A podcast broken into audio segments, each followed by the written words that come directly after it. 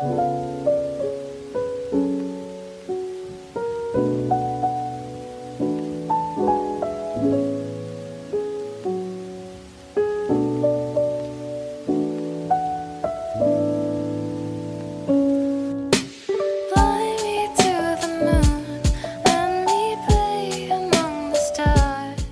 Buenos días, buenas tardes o buenas noches, según desde qué punto del mundo me estás escuchando o a qué hora has decidido darle al play a este humilde podcast.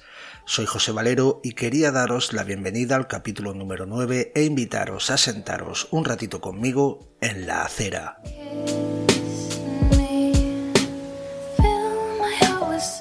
Por ser una de las figuras que se recuerdan aún en la actualidad del antiguo Egipto, en este noveno capítulo de la acera vamos a hablar de Cleopatra.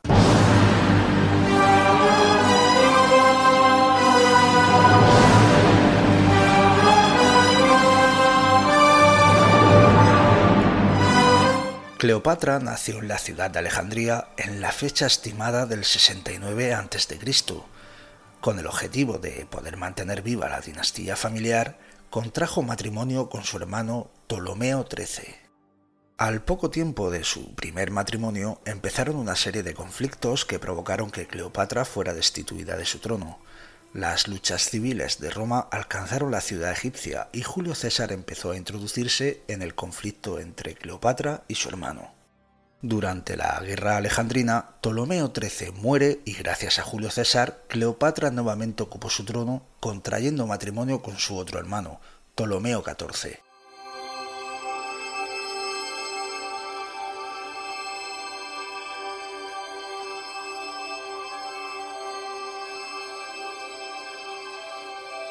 Su primer gran amor fue Julio César, con el que pasó mucho tiempo, disfrutó de fiestas, realizó viajes y lo más importante, tuvieron un hijo llamado Cesarión. Con la muerte de Julio César conoció a Marco Antonio, un general romano. Se enamoraron y él decidió permanecer a su lado en Egipto hasta que tuvo que regresar a Roma donde se casó con Octavia. Cleopatra tuvo dos gemelos y posteriormente se casó con Marco Antonio, para luego dar a luz a otro de sus hijos.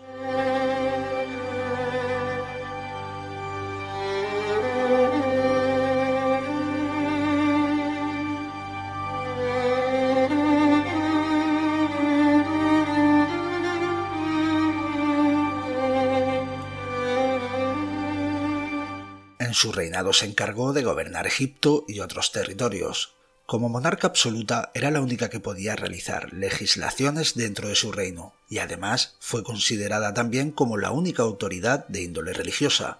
Mientras fue reina, formó parte de la construcción de templos para dioses egipcios y griegos, construyó una sinagoga para las personas judías que vivían en Egipto, el Cesario de Alejandría y participó activamente en solucionar el hambre que sufría su pueblo.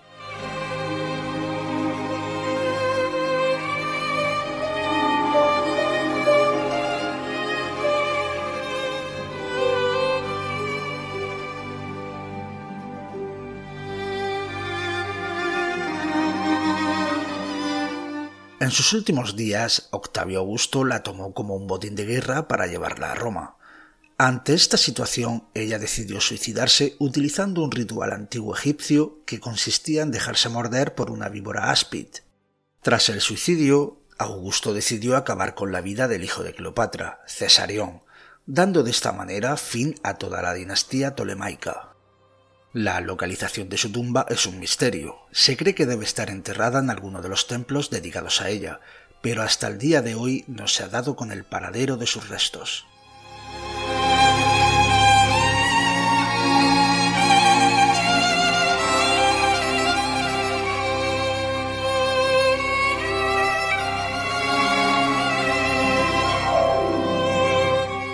Cleopatra hablaba aproximadamente 12 idiomas y estudió matemáticas, oratoria y astronomía, entre otras ciencias.